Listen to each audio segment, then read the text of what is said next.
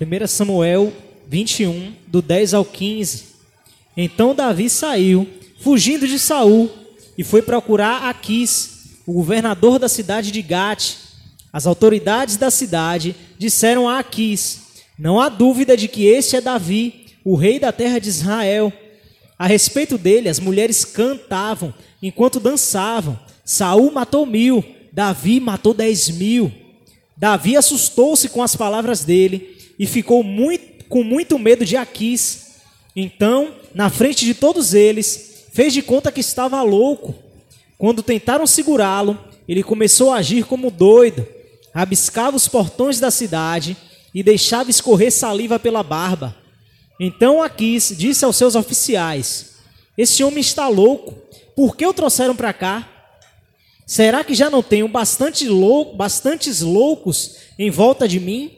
Por que trazem outro doido para minha própria casa, a fim de me aborrecer com suas loucuras? Trouxeram mais um doido, mais um doido? Tá doido? A Bíblia diz que Davi tinha uma mente exercitada. Uma mente exercitada é uma mente que processa, que observa e que guarda os livramentos do Senhor. Uma mente, para ser exercitada, ela tem que observar as ações de Deus. E a Bíblia diz que Davi meditava todos os dias na palavra do Senhor. Que palavra era essa? Se não tinha essa palavra. Que palavra era essa que Davi meditava? Se não tinha palavra. Porque a palavra naquela época estava no na sinagoga, no Santo dos Santos, ficava com os sacerdotes. Que palavra era essa? A palavra que Deus dava para ele. A palavra que Deus falava com ele. Se ouvires a voz do Espírito, não endureçais o vosso coração, porque a palavra de Deus está na vossa boca, no vosso coração. Há uma palavra de Deus para mim e para você todos os dias. Todos os dias há uma palavra específica para a minha vida e para a sua vida. E você não presta atenção porque você botou na sua cabeça que a palavra de Deus é somente essa que está escrita. Meu querido, a palavra de Deus ela é viva e eficaz e é mais penetrante que a espada de dois gumes. E Deus fala, às vezes, sem palavras. As ações de Deus são maravilhosas. E todos os dias Deus opera no nosso meio, na nossa vida. Situações que acontecem na nossa vida, circunstâncias que se, que, que se faz acontecer. E que o livramento e que o escape vem e que vocês nem atentam para isso. Vocês pulam direto o olhar para a solução do problema. Ah, eu estou com um problema. Você não está olhando a trajetória. Você não olha o processo você já coloca a sua visão na solução. Ai, meu Deus, eu preciso da solução. Ai, meu, esse problema não me deixa dormir. Esse problema tá, tá, não, me, não me dá paz. Você entra em problema e sai de problema. E não aprende nada. Não tira proveito. Por quê? Porque é uma mente preguiçosa.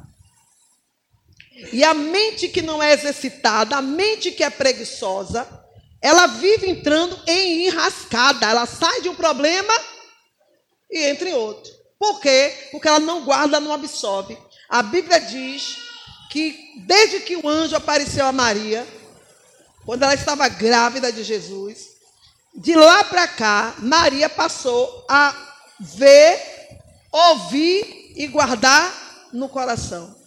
Quando ela viu seu filho no madeiro, ela chorou.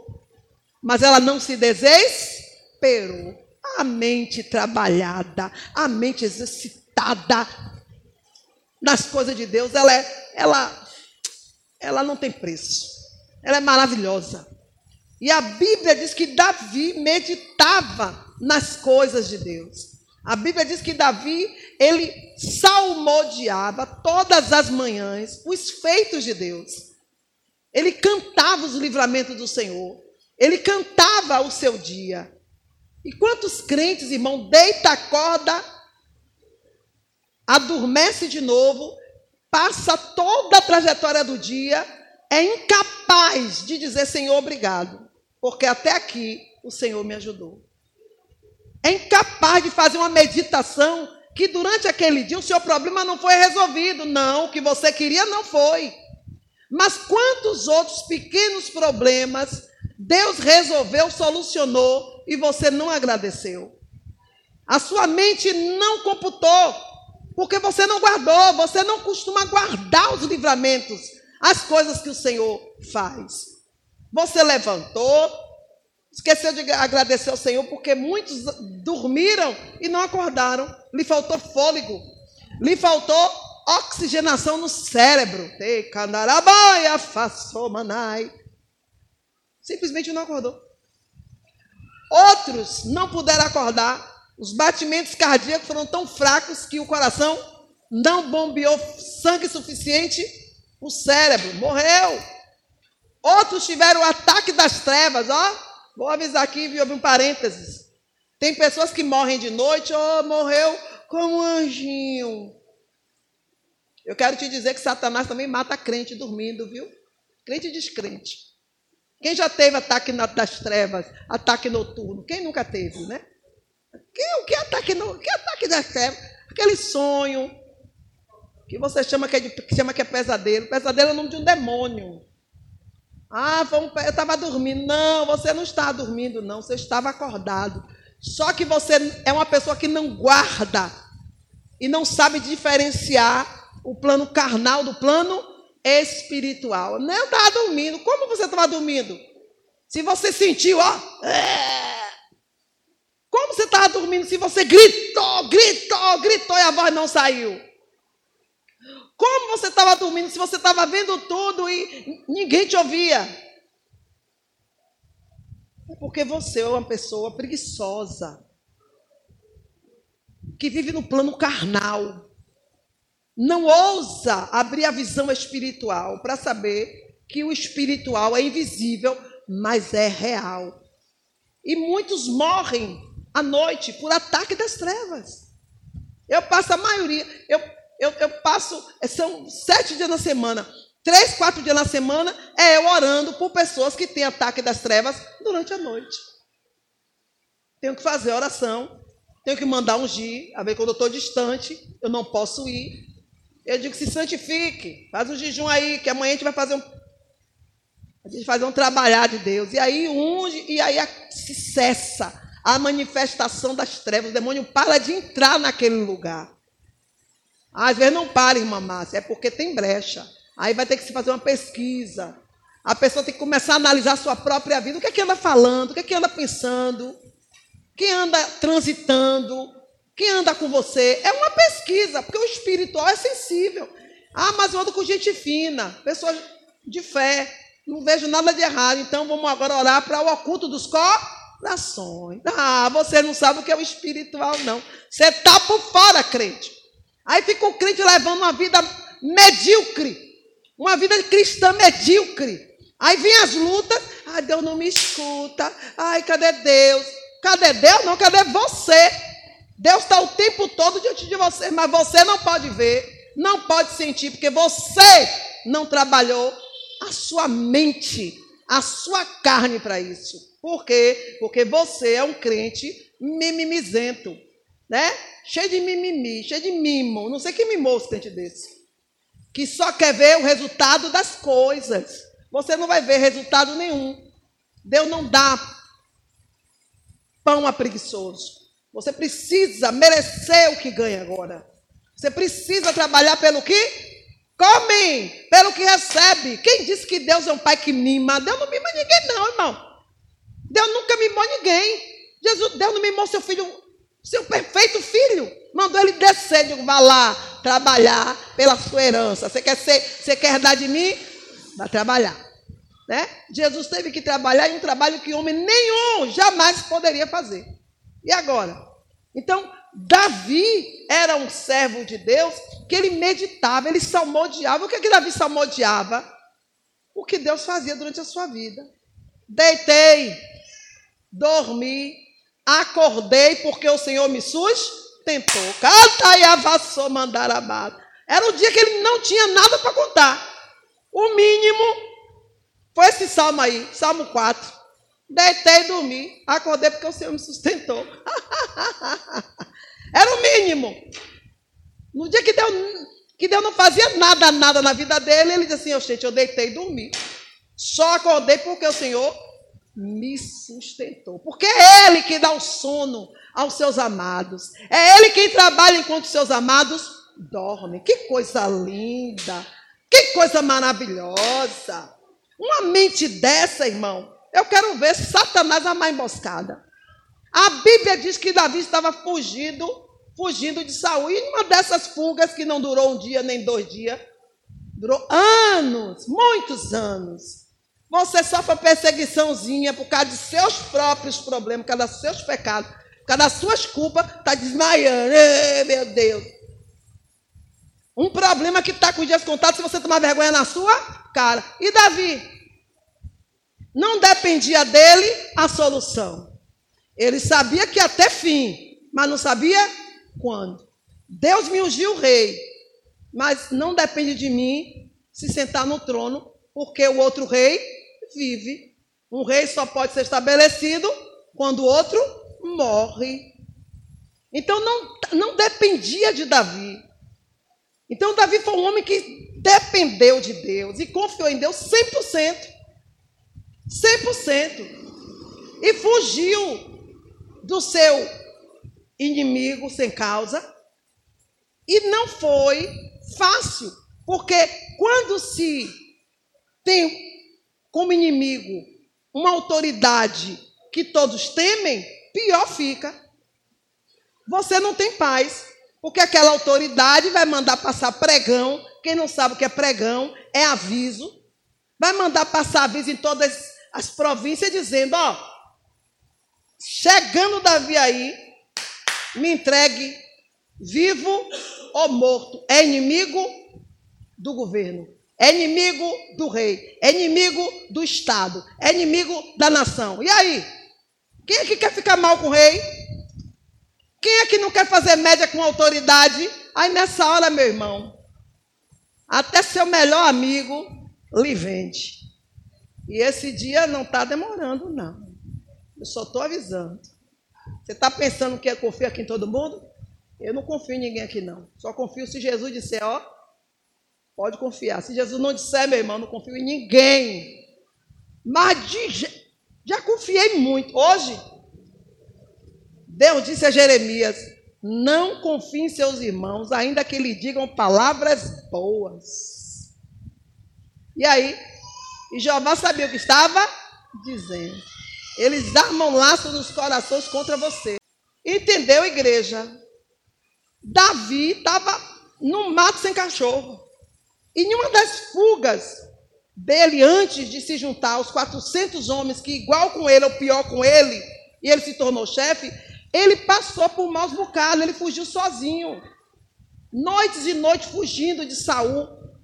Noites e noites se escondendo. E ele estava com pouca gente, poucas pessoas, alguns ou uns dois ou três, junto com seus irmãos. E a Bíblia diz, e eu creio assim, que ele chega lá no, fugindo de Saul, ele entra na cidade do rei Aquis, lá em Keila.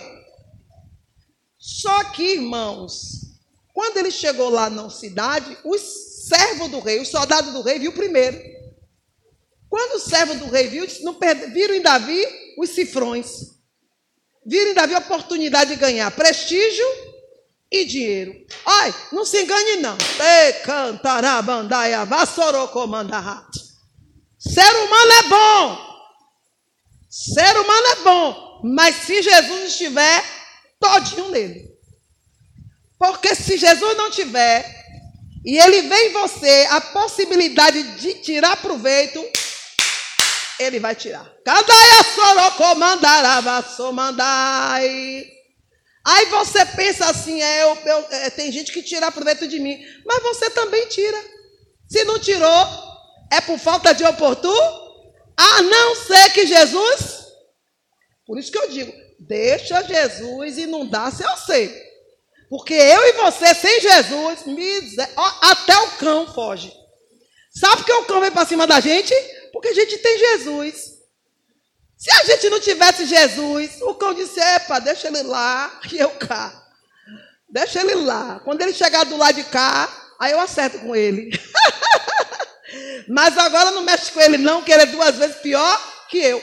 Ser humano é mau. Se engane, não. Ser humano é mau. Só confie em um cristão se ele te der prova de que Jesus é a sua prioridade. Ah, eu tenho Jesus como Senhor. Jesus é prioridade desse crente? Não, esqueça. Mas já está caminhando, tá? Quando você chegar lá, a gente conversa. Por enquanto é tu lá e eu cá. Pode, vá por mim, vá por mim. Eu já, olha, 34 anos, 35 anos com Jesus. O que eu já levei aqui, ó. Não é de ser humano, não. Não é ser humano como não. É ser humano que se dizia você está pensando, irmã Márcia falando assim da igreja de Deus. Eu estou falando a verdade. Meu irmão, não é porque está na igreja que é santo, não. Vocês têm que tirar essa falsa visão que vocês estão tendo. Porque vocês ficam ah, escandalizados. Ai, Deus, fulano crente, fulano é crente, meu pai se levantou contra mim. E tu não já aprontou e não apronta, não? Deixa já dar corda para ver. Tá dando para entender? Gente, ser humano, a gente não tem esse aqui, que é feito de outra, outro material, não. Agora, a gente deveria ter empatia e aprender. Porque quando você vê o outro lado da pessoa, se coloque no lugar.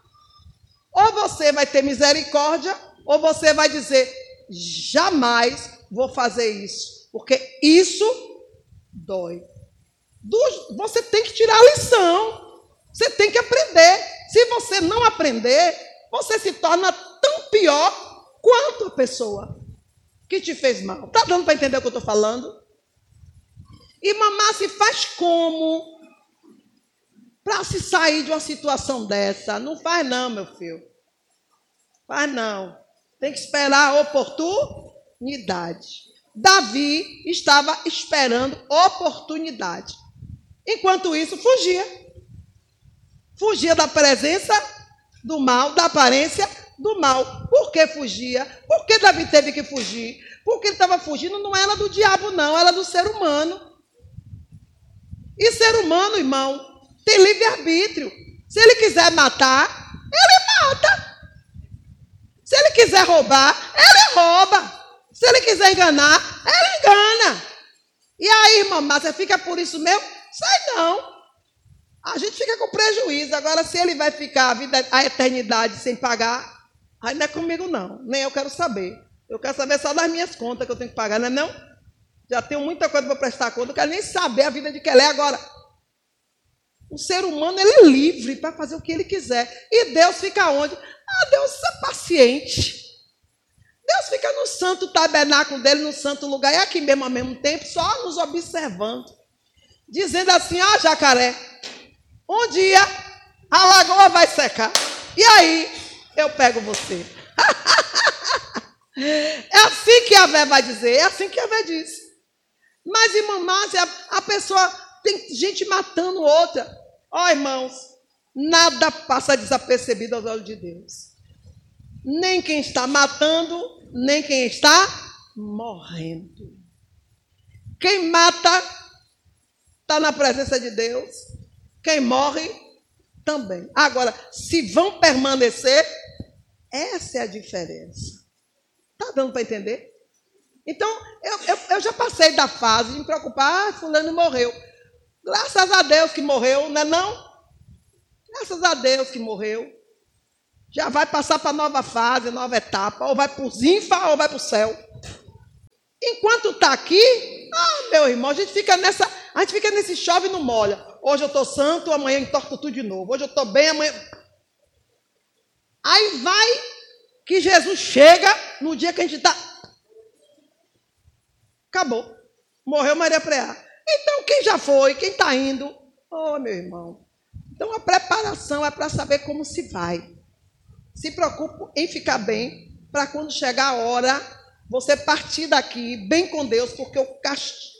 o juízo de Deus será sem misericórdia. E Davi, fugindo de Saul, foge daqui, foge dali, pá, pá, pá.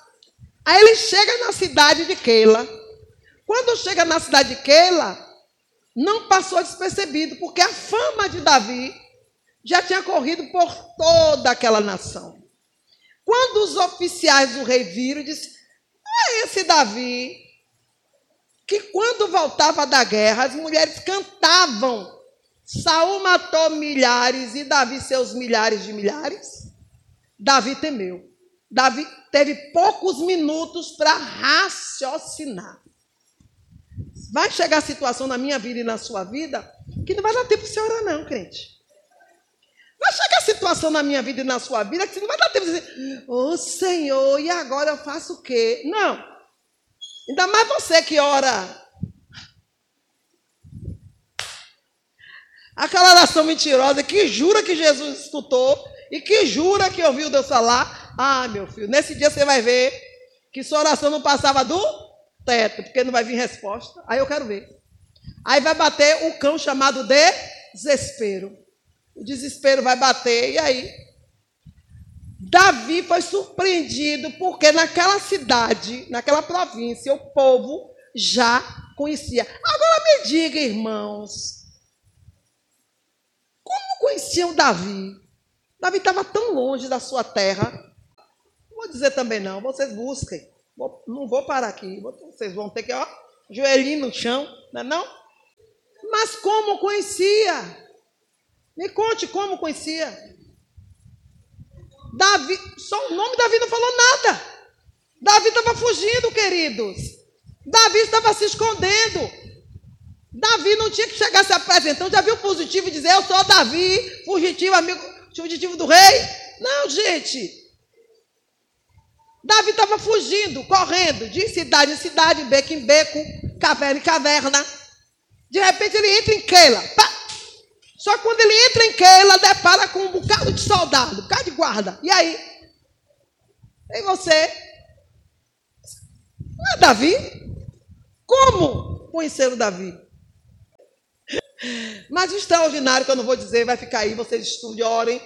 Ah, vão orar, quer ir só orando. Busque revelação. Vocês querem saber se Deus revela? Pronto, busquem. Senão vocês nunca vão saber. Então Davi estava fugindo de. Entrou em Keila. Depara com os oficiais do rei Aquis. De rei, de Keila. E esses oficiais, ao invés de fazer o baculejo, saber quem ele era, já foi afirmando você não é Davi, cuja fama dizia que o Saul matou rei, milhares e você seus milhares de milhares? Davi não teve tempo para raciocinar, para pensar. Davi teve que ter uma mente pronta para uma estratégia. Crente, crente. Crente, crente, se posicionem, se coloquem na posição para serem surpreendidos. E, ah, e não estou falando só de surpresa da parte de Deus, eu estou falando de qualquer tipo de surpresa, na qual o seu comportamento, o seu caráter, a sua ação, a sua motivação vai estar em jogo e sendo observada. Por Deus, claro. Porque tem crente irmão, agindo aleatoriamente, achando que que não está sendo observado.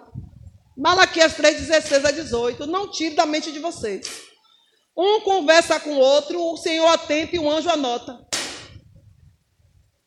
Há um memorial diante de Deus sobre minha vida, sobre a sua vida e sobre o que falamos, sobre o que vivemos diariamente.